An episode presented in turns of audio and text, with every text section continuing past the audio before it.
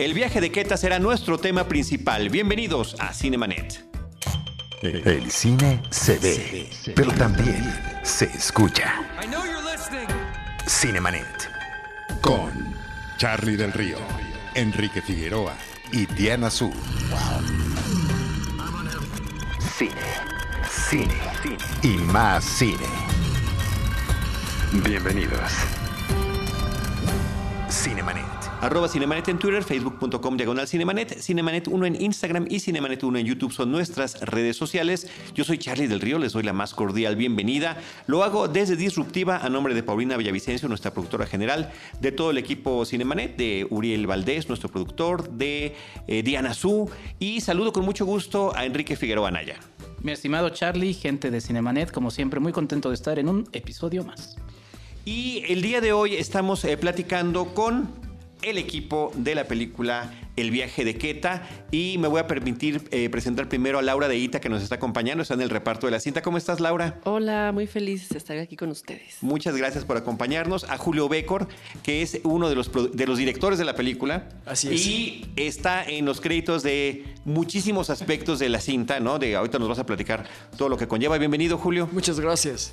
Y Beto Cohen, amigo nuestro, productor de la película, escritor de la película, guionista. ¿Cómo te va, Beto? Muy bien y feliz de estar contigo, Charlie. Hace mucho no te veía. Así es, tenía rato que no nos veíamos porque nos vemos eh, en los micrófonos, fuera de los micrófonos, en los pasillos, en eventos de cine. Gracias por todo el apoyo que a lo largo de muchos Al años contrario, gracias a ti por este has espacio. tenido tú y Claudia del Castillo. eh, nutriendo a este proyecto que se llama Cinemanet del talento detrás de cámaras de las películas que van presentando. Así que muchas gracias. Muchas gracias a ti. Y hoy, eh, con mucho gusto, además, en tu papel de, de guionista y productor de la cinta. Entonces, pues bueno, enhorabuena y vamos a empezar a platicar de la película. La primera eh, pregunta que siempre le hacemos al director en particular, eh, y aquí la vamos a extender a Beto, es que nos digan brevemente una sinopsis de la, de la- película, la premisa más bien.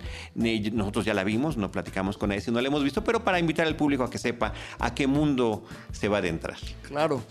Bueno, Keta es una mujer libre eh, que le gusta vestirse diferente, le gusta peinarse diferente y tiene sobrepeso.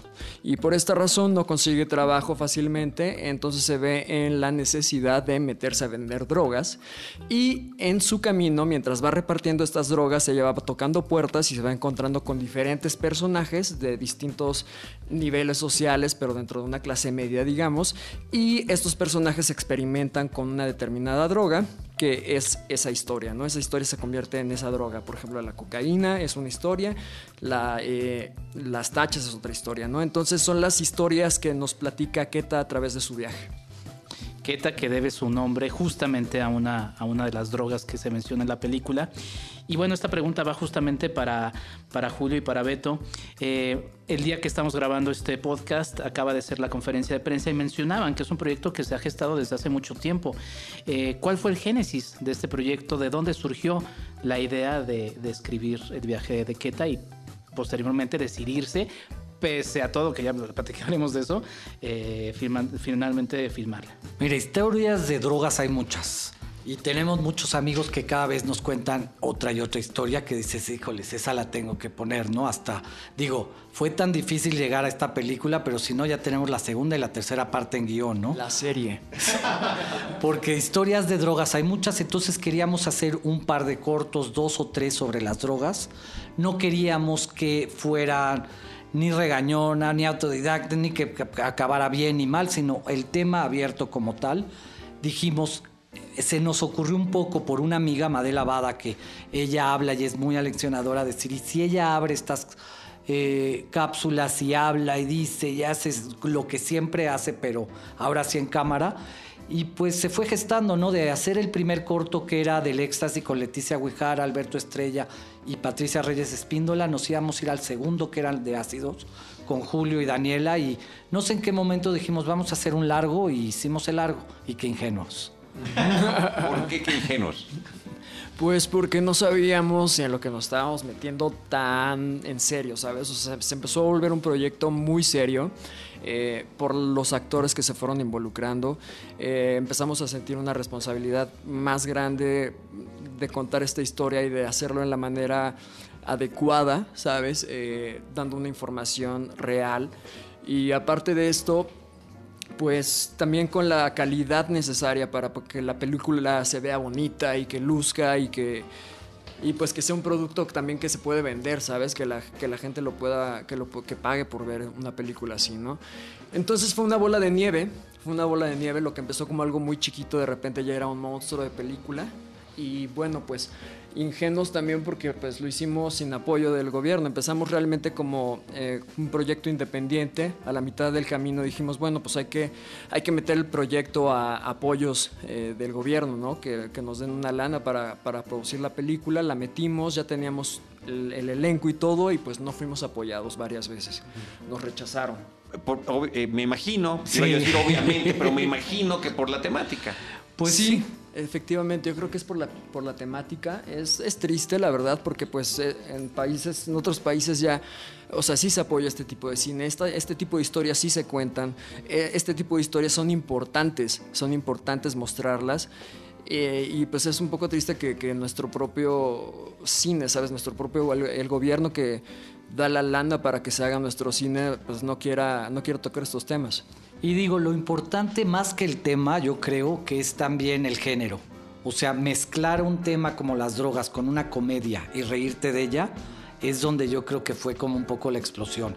Hay gente que se ríe de muchas escenas. Por ejemplo, tenemos a Mónica Huarte de una monja que dice unas cosas terribles que todas son ciertas y de que por qué necesita la droga y se la da a los padres y los monaguillos y todo lo que sabemos que ocurre, pero ahí sí te ríes y dices, puta, ¿por qué me estoy riendo? Entonces provoca, es muy provocadora. Y al mismo tiempo es un viaje alucinante, ¿no? Está llena de color, de música, es muy popera, hay animación, o sea, es, es todo un viaje la película. Es, es provocadora, pero también, por ejemplo, ahorita que recién falleció Jaime Humberto Hermosillo, pues estaba revisando varias de sus películas y de repente parece que uno queda atrapado en el tiempo, ¿no? Porque había temas que él hace 50 años metía y que siguen siendo todavía tabú hoy día. Entonces dice uno, bueno, pues el país no, no ha avanzado. Y por ejemplo hay una escena de tu personaje, Julio, en donde tu personaje eh, se está besando con otro chico, ¿no? A partir de una serie de drogas que tienen, eh, que están tomando, y de repente le dice el otro chico, eh, bueno, pero es que no soy gay, ¿eh? Y tú le dices, bueno, tu personaje yo tampoco, ¿no? Pues no hay bronca, vamos, dale. Entonces, ah, pues dale, porque sigue este juego de las apariencias, ¿no? Eh, y que termina siendo parte también de, de, la cinta, ¿no? Y que termina siendo la propia historia de la creación de la cinta, ¿no? ¿Por qué no podemos hablar de estos temas que, que, que hay pues, mejor informar que, que, seguir en esa doble moral de, ay, no, nadie toma ni nadie consume, entonces mejor no hablemos de eso, ¿no? Claro, yo creo que también es como como un miedo a, a, vernos reflejados. Yo creo que, yo creo que nos vemos reflejados y, y, y, y vemos que que sí está pasando, que esto es, es, cierto, o sea, que nos estamos riendo con esta película, pero que lo que estamos planteando es cierto y no tiene nada de malo. Ese es el punto, siempre se plantea como un prejuicio sobre si es bueno o si es malo el consumo de las drogas, ¿no? O sea, te van a, a aislar como individuos si se enteran de que estás consumiendo drogas. No, señores, o sea, también la gente que toma alcohol es una droga, la gente que consume azúcar es otra droga, la cafeína, la nicotina, nada más que bueno, hay otras que te hacen a lo mejor alucinar, viajar, sabes que, pero bueno, pues, o sea, ¿quién es quién para decidir qué te metes o qué no te metes, qué es bueno o qué es malo, ¿no? Yo sí creo que es como muy, sí somos muy doble moralinos en, en este país. Eh, desconocía yo este aspecto de que había iniciado como un proyecto de cortometrajes, aunque como espectador sí me quedó esta impresión episódica de eh, que además es muy clara, ¿no? Y está, está planteada de una manera muy, normal. Y lo, que nos lleva, Laura, a que esto es una película coral. Es una película que integra a un número de histriones y de personajes de diferentes medios que finalmente se conjugan y se meten aquí en la película. Tú que vienes representando la parte histriónica de la película, eh, platícanos cuál fue tu experiencia al conocer el proyecto, al saber qué tipo de personaje con Permoa que ibas a, a interpretar y eh, pues cómo, cómo ves este resultado, esta, esta historia en la que tantos personajes están contando distintas historias. Pues a mí me encanta, me fascina, porque es la vida, la vida real, todos son protagonistas, ¿no? O sea, ahorita lo que está pasando aquí en esta cabina, lo que está pasando en simultáneo allá, y bueno, Keta es la, la que va uniendo, y eso me gusta mucho, siempre digo en las entrevistas, tipo Robert Altman, Vidas Cruzadas y todas esas películas que me encantan. Y me gusta aquí, pues, pues ahora sí que todo este cruce y cómo, eh, no quiero vender historia, ¿no? Pero cómo el, al- al- yo soy alter ego de Carla, el personaje de Fabiola Capoman, es quien a su vez tiene una relación con un hombre casado, que es Alberto Estrella, pero no sé qué, o sea, vas, vas, vacilando, ¿no? Y eso, eso también me, me va gustando mucho y al público le va, le va a gustar, porque como que cuando el público se imagina algo y luego es real, como que se van involucrando, ¿no? Entonces eso me encantó. Y esto de la parte histriónica... Me encanta aparte que el personaje es ficticio, o sea, no es, no existe, solo existe en la mente de, Carla, ¿no? Que este tipo de alter ego y todo. Y eh, Carla, el personaje es bien triste, que es lo que pasa en las empresas, de que hacen, maquilan telenovelas y cuando ya no tienes cierta edad ya eres un producto que no funciona. Y eso es algo muy doloroso, ¿no? No solo en la televisión, sino también las mujeres al envejecer, envejecer, hay todo un rollo donde eh, un señor puede ser gordo, pelón y feo y tiene tres señoras, tres mujeres, pero una mujer no puede envejecer, no puede ponerse mal. Y entonces esta mujer, Carla, llega a esta cosa de meterse, pues me, toca la coca, ¿verdad? Esta, la caspa del diablo que le llamo. Sí, es la caspa del la caspa del diablo. Y pues eh, llenar ese vacío, esa frustración, todo eso. Entonces me encanta que yo aparezco en el espejo. Cuando uno se ve en el espejo, no puede engañarse, ¿no? Uno yo cuando está solito frente al espejo, está con uno mismo. Aquí aparece con que la apoya, la confronta, la critica, la anima. Es una cosa muy tremenda. O sea, sí es muy oscuro. Un personaje además de verborreico que efectivamente lo vemos en el espejo, lo vemos en marcos, lo vemos cambiar de apariencia constantemente, lo vemos en cámara rápida, justamente en este juego que hay de la forma en la que visualmente están expresando lo que cada eh, uno de estos narcóticos está provocando. Sí, sí, me encanta. De repente es afro, de repente es lacia. y eso me. Y el look. El, el afro es muy Yo divertido. tengo una amiga que cuando se metía mucha coca decía, me siento lacia. Y entonces era perfecto de que hay que ponerle, y ahora ya es lacia. Ah, lacia, sí, vas cambiando, ¿no? Oye, Saludos a... No, no voy a. Ella sabe quién es. Eh, cuando lo escuche lo sabrá. Eh, nada más faltó que nos comentaras cómo te involucraste en el proyecto. Perdón, perdón, que, que se- con Permoa, con Permoa divaga. Este, pues conocí aquí a los creativos may- mayores en Microteatro México. Bueno, ya nos teníamos conocidillos por ahí, Beto y yo, pero en Microteatro se, se, se realizó este, como dicen, intercambio de luces.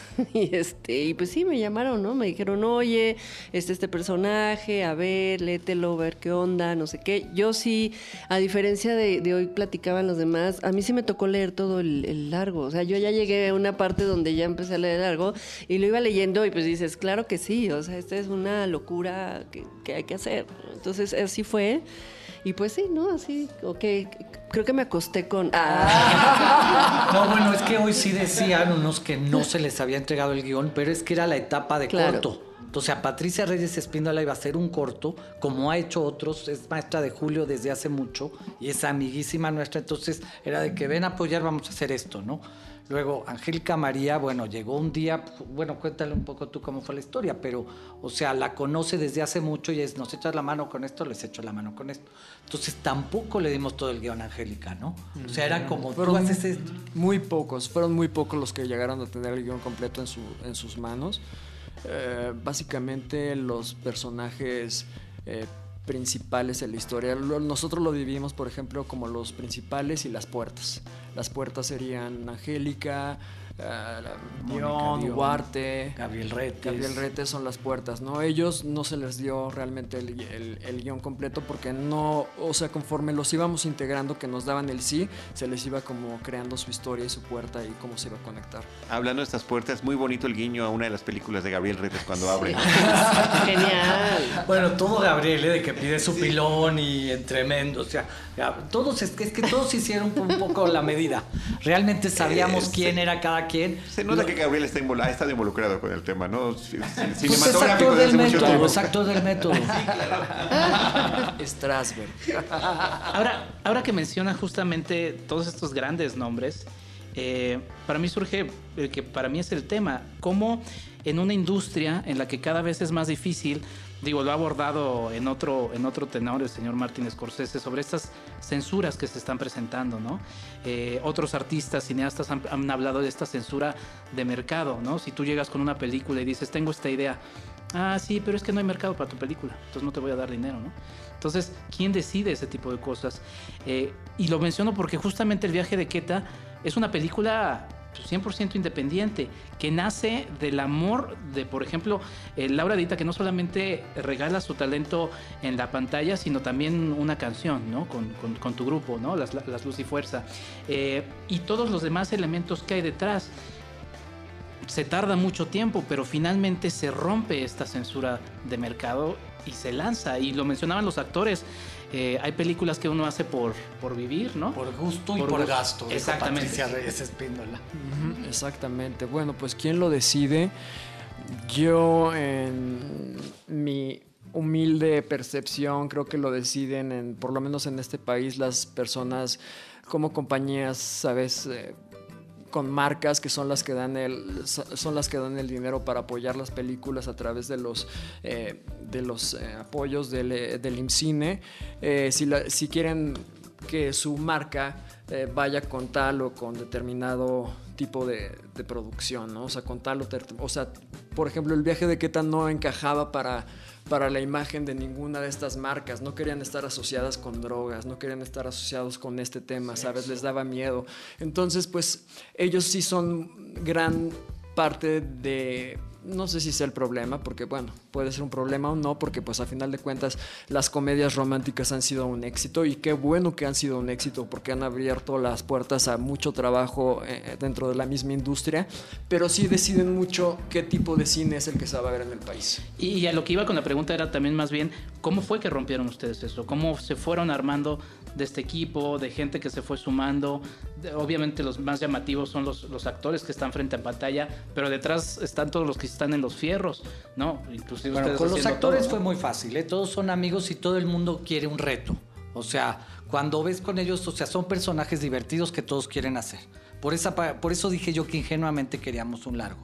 Porque fue muy fácil meter a todos los amigos, que todos son grandes actores. O sea, desde, te digo, desde Angélica María, Mónica Huarte, Mónica Dion, Leticia Huijara, Laura de Ita, Regina Orozco, que también canta otra canción. Fabiola Campomanes. Fabiola que fue, o sea, sí hizo un papel muy, muy, muy cabrón. O sea, ¿cómo fue meterlos ellos? Muy fácil.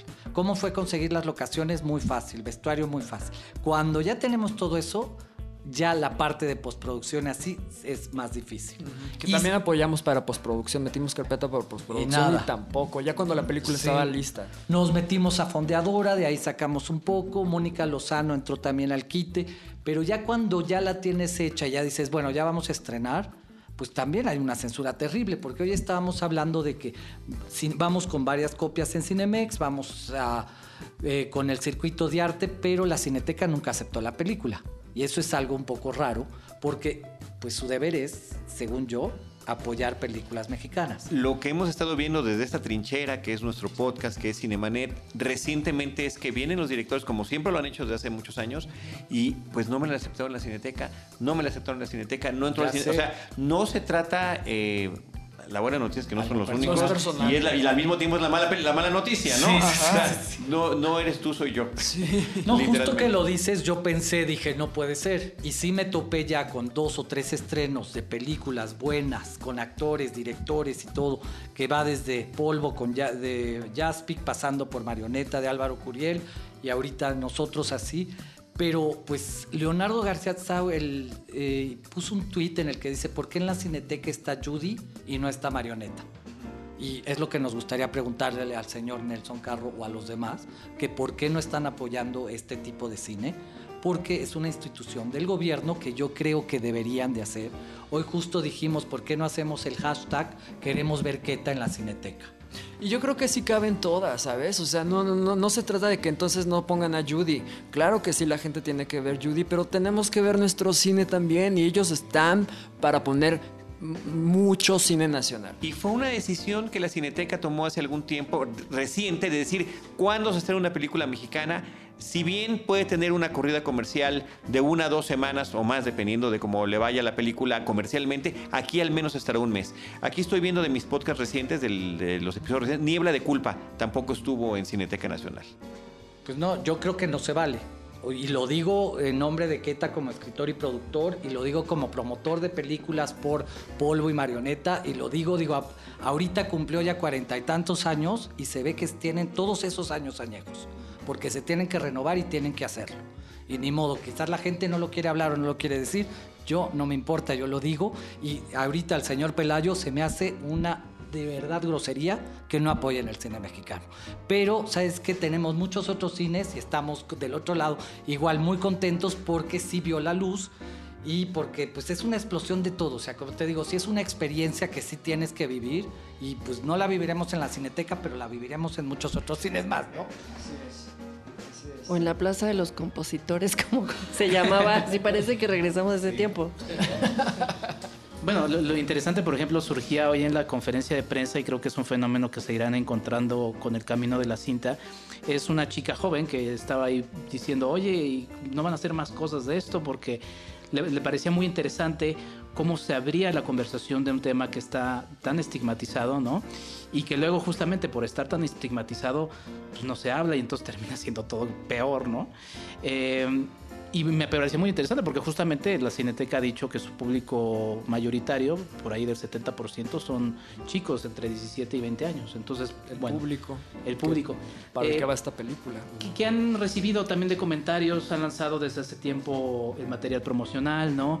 Eh, Laura, tú también cómo has visto un poco las reacciones, apenas al momento en que estamos grabando este podcast vendrá todavía la premier, que serán otras reacciones también cuando se estrene, pero cómo han convivido con estos comentarios que también les han llenado pues, el corazón, ¿no? De, de alegría y de, después de todo este viaje que ha sido la, la filmación. Pues bueno, yo rápido digo, em, muchos compañeros conocen a Madela Bada, que es quien está en estos, en este canal de YouTube, ¿no? Que, que eso me gusta de la película, que es una, una ficción, pero se conecta a YouTube y en la vida real está el canal. Entonces está buenísimo eso y ella es locutora. Y, y va, va diciendo cómo hacer las drogas, etcétera, bla, bla, bla. Entonces muchos compañeros míos me dicen, me encanta, me- reaccionan mucho a- al mundo de Lucrecia, ¿no? O sea, es, es algo que se, se abre. Y Coca.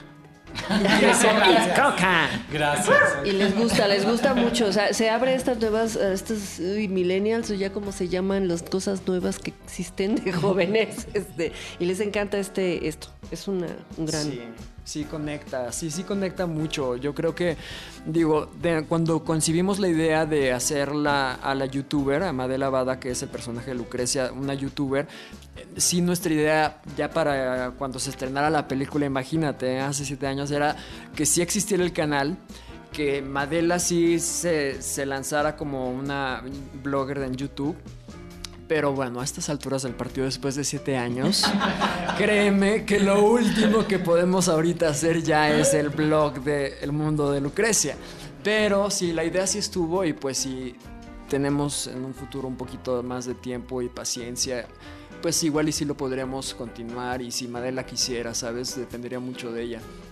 Bueno, perdón, es que iba a mencionar que la, la- la- la- la censura tristemente no solamente viene por ahí, porque además también mencionaban que han subido los videos a, a Facebook y lo hemos mencionado, lo platiqué en un documental que se llama The Cleaners, que es muy interesante sobre quién decide qué se pasa o no en las redes y lo han bajado, ¿no? Cuando de repente vemos videos eh, pues, mucho más extraños, ¿no? Hubo un video muy famoso de un, de un de suicidio que estuvo como Tutoriales tremendos. 11 Hay horas. tutoriales en- de cualquier cosa. Sí. Bueno, cosas de animales que te quieres morir.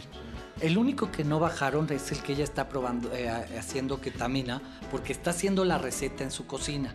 Entonces yo creo que la parte de sensores que tienen, de verdad creen que está haciendo un pastel o algo y ya lo dejaron pasar. Ustedes, por ejemplo, sí Pero se- no vieron el mandil. No, no, sí, ah, sí está censurado los pezones por el Free the Nipple. No nos dejaban subirle ese video por los pezones, entonces tuvimos que cubrirle los pezones. La idea de censurar los de pezones, de verdad, no puede Pero es ser que, es, que, es que estás de acuerdo, Charlie. O sea, pezones, eso es daño moral. Claro, a a, todo Jan- lo que da, ¿no? a Janet Jackson casi le acaban la carrera por eso.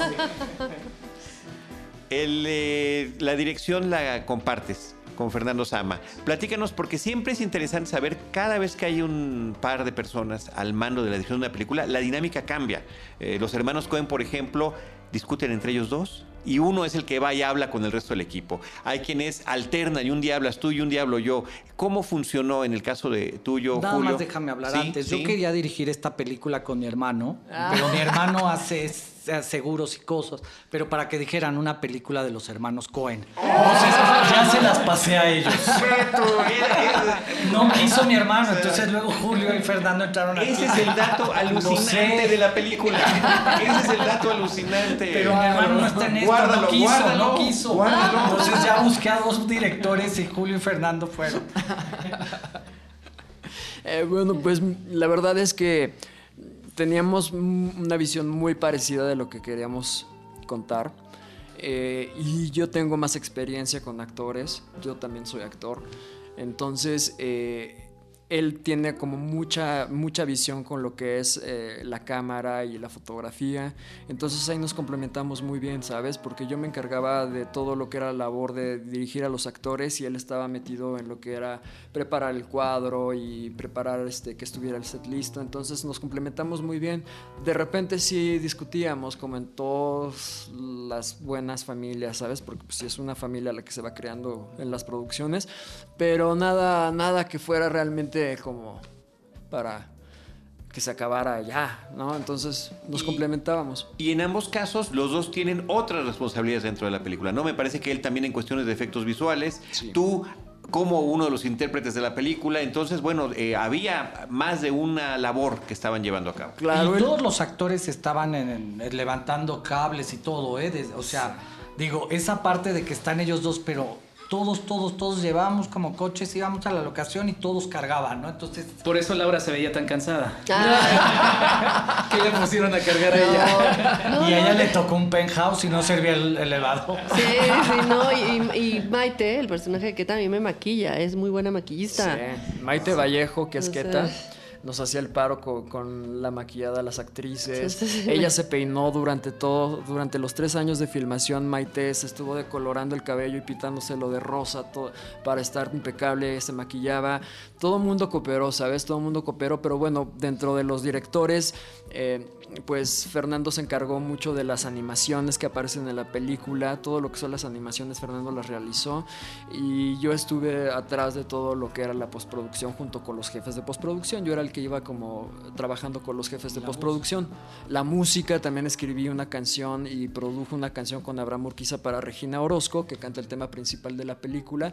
Y Fred Schneider de los B-52s, que es un amigo mío, también nos escribió una rola que es con la que se cierra la película. Wow. Sí. Y decir también que hay escena postcréditos, ¿eh? Por si... Así, con Ah, Valeria sí, Vera y. Catalina López.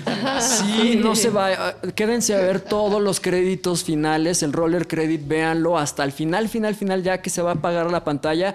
Hay otra escena buenísima con Valeria Vera y Catalina López. Quería justo ahora que mencionabas el tema de las animaciones, eh, que nos ahondaran un poco sobre todos estos otros elementos de producción, ¿no? Eh, digo, las animaciones me gustan mucho, sobre todo hay una que es como de videojuego, ¿no?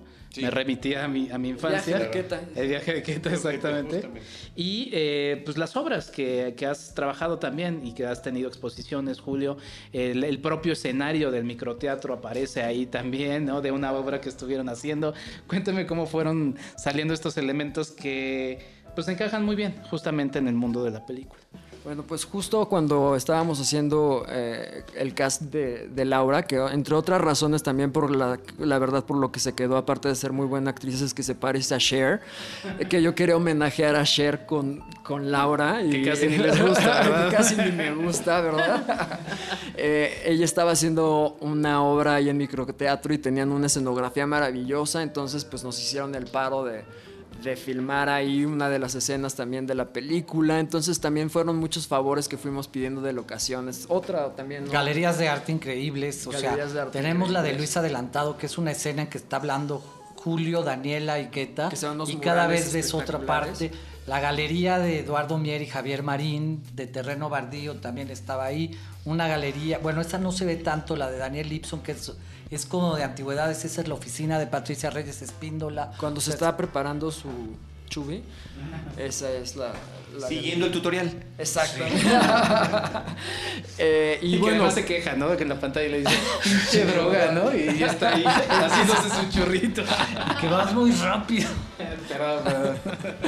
ese fue spoiler, pero bueno, no pasa nada. Pero hay películas, y lo he Yo lo insistido yo, lo he insistido mucho, este, en las que el spoiler no, no acaba con No, la película. No, para nada, para nada. Y que, eh, ay, bueno, y sí, mi arte, gracias por mencionarlo, porque pues luego ya sabes que con 20 mil cosas no, nunca dice uno nada de eso. Pues sí, también eh, yo también hago piezas, piezas de arte que estuvieron expuestas en la galería de Eduardo Mier y Perán y Javier Marín. Entonces, justo cuando estábamos eh, haciendo la película, a la locura también se me ocurrió montar una exposición. Que son estas, estas eh, eh, obras de neón y también los collages. que hay. Con discos, exactamente. Entonces aprovechamos para grabar eh, varias de las escenas dentro de la galería. Laura entonces con sale, Fabiola. sale el arte Sí. ahí en la Es cuando a ti te mandan a la fregada. En el baño. Ay, Este neones te mandan a la fregada. neones. sí.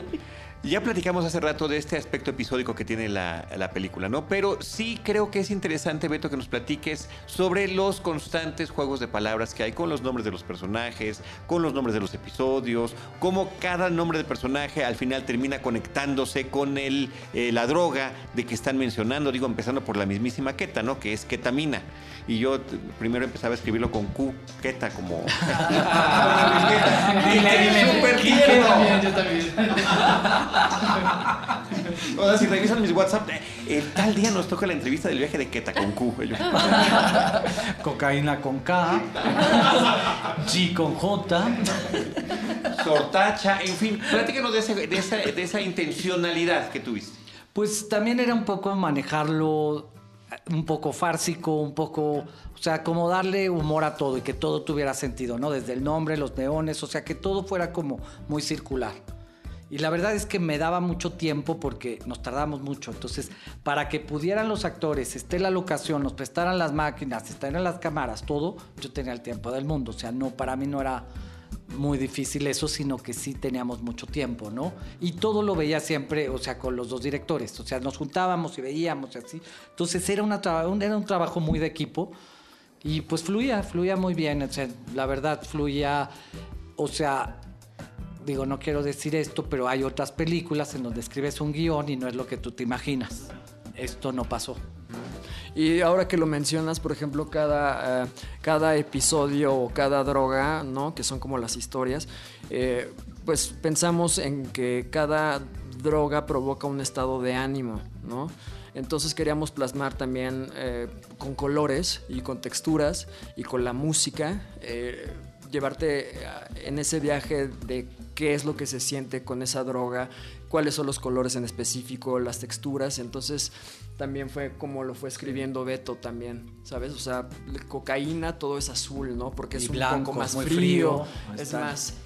Entonces es, es- es interesante que si, si lo llegas a percibir eso, Sí, es, es importante porque igual también yo había tomado un café, Beto no toma café, lo entiendo, y llegué un poquito alterado a algunas de las secuencias porque lo que te hacen justamente es como hacerte pensar cuáles serían los efectos visuales de esas... De y esas- auditivos, o sea, la música, Exacto, todo sí, sí, sí, cobra claro. como importancia y lo importante es que depende de cada historia, a unos les va bien, a unos les va mal, o sea, no estamos diciendo ni incitando a, tampoco las estamos castigando. Entonces hay dos historias, digo, está la de Leticia Guijara que prueba por primera vez un éxtasis y le va increíble y se, o sea, se súper libera, pero también tenemos otra del G que sí acaba mal, ¿no? Entonces es como la vida, es como una salida a un antro, te puede ir bien, te puede ir mal así, pero nunca ni condenarlas ni también tan a favor de no sé qué, no es, te damos la información, esto puede pasar, esto también, tú escógelo, pero eso sí diviértete, ¿no?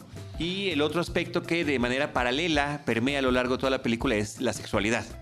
¿no? La, la, eh, diversidad sexual que puede haber, eh, independientemente o no del consumo de las drogas, simplemente es una cuestión que se está poniendo la autosatisfacción, la experiencia, las, la probar cosas nuevas, etcétera, etcétera. ¿no? Sí, que ahora que lo mencionas te voy a platicar un, una- un episodio buenísimo. Eh, cuando estuvimos en Morelia en el programa de diversidad sexual, una persona del público me preguntó, oye, pero bueno, o sea, ahora veo que, platícame de tu personaje, porque con la droga es que él entonces este, se, se- se atreve a ser gay, ¿no? Y le dije, no. No, no, no, no, no, no, no, no, no, no, no, no. La, la droga no tiene nada que ver con que él sea o no sea gay. La droga no tiene nada que ver con que al chavo le vaya bien o le vaya mal en su vida sexual. No tiene nada que ver. O sea, lo que tú eres, tú eres. La droga nada más te lo potencializa o no, ¿sabes? Me- pero ya, ya, entonces ya te das permiso, ¿no? Es como lo del personaje. No, güey, pues es que estoy bien drogado, por eso ahorita me, te doy tus besotes.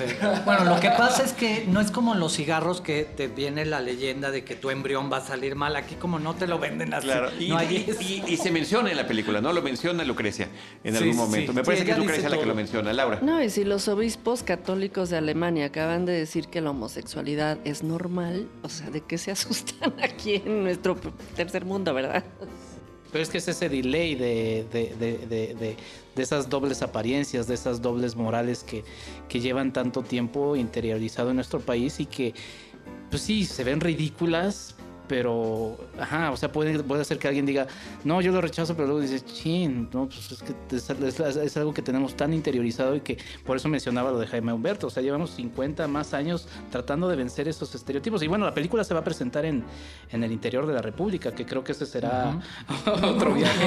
Si ya de por sí en la Ciudad de México puede ser así, creo que eso va a ser interesante. Muy interesante. Pero sí, la película, como tú dices, está cargada, bastante cargada, y no en tu cara, ¿sabes? No es como algo muy uh, obvio, sino está cargada sexualmente de muchas maneras que también, pues, lo, percibirás o no, me explico, pero sí queríamos hacer una película. Sí es una película, yo la considero punk, queer, eh, alternativa y que, y que sí te cuestiona también sobre temas de tu sexualidad, ¿no? Es todo un viaje, ¿no? Como lo, como, viaje, como dice el propio título, eh, sí está esta experiencia visual que va a vivir el espectador, esta diversidad de presencias eh, en pantalla y de personajes que la van a alimentar. Y eh, para concluir, no sé si tengan cada uno algún comentario final, que nos platiquen redes sociales, que nos platiquen eh, dónde saber más tanto de sus personas eh, como de eh, las redes sociales de la película, por favor. Bueno, yo como comentario final eh, retomo lo de que me tocó ya guion porque en el empezaron con cortometrajes. El propio viaje de la película empezó con cortos. A mí me tocó el viaje cuando ya habían pasado la